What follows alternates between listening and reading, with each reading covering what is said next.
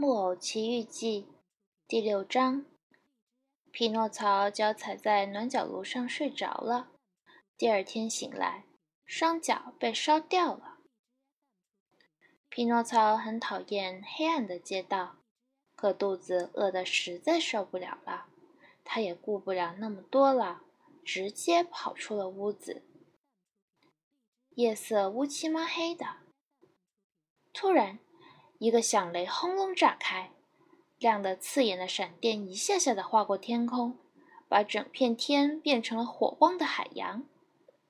一阵狂怒的寒风刮起，把尘土吹到了半空，变成了一团团浓云。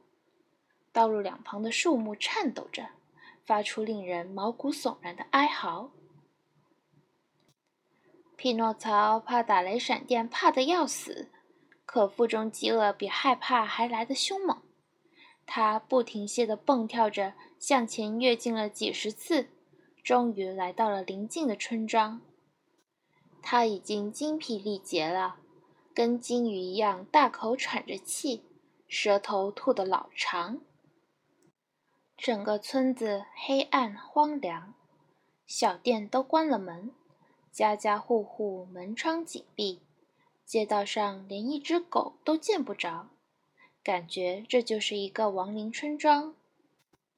匹诺曹的内心都快崩溃了，他绝望地冲上一家人的入户阶梯，使尽全身力气跳到门铃上，猛烈地扯响它，自言自语说：“不可能没人来开门的。”还真被他说对了。一个戴着睡帽的老头打开窗户，探出头来看。他气冲冲地朝楼下喊道：“这大半夜的，你想干什么鬼呀？能不能好心给点面包啊？我很饿。”等会儿我就回来。”老伙计答道。他觉得必须对付一下这种喜欢大晚上瞎逛的小兔崽子，免得他们挨家挨户去扯门铃，扰人清梦。一两分钟过后。一个同样的声音高喊道：“到窗户底下，把你的帽子伸出来。”匹诺曹没有帽子，不过他还是及时站到了窗户底下，刚好享受到一场冰凉的冷水淋浴，冰水顺着他倒霉的木脑袋流到肩膀上，浇遍了全身。他跟块湿哒哒的破抹布似的回了家，又累又饿。精疲力尽，他一丁点站着的力气都没有了，一屁股坐到小板凳上，想把脚架在炉子上烤干。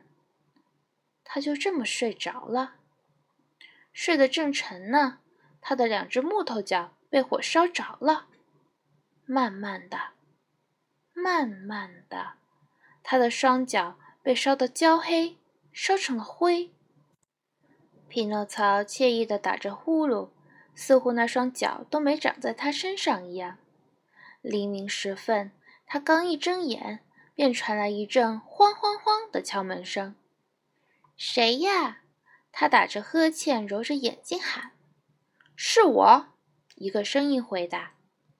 那是吉佩托的声音。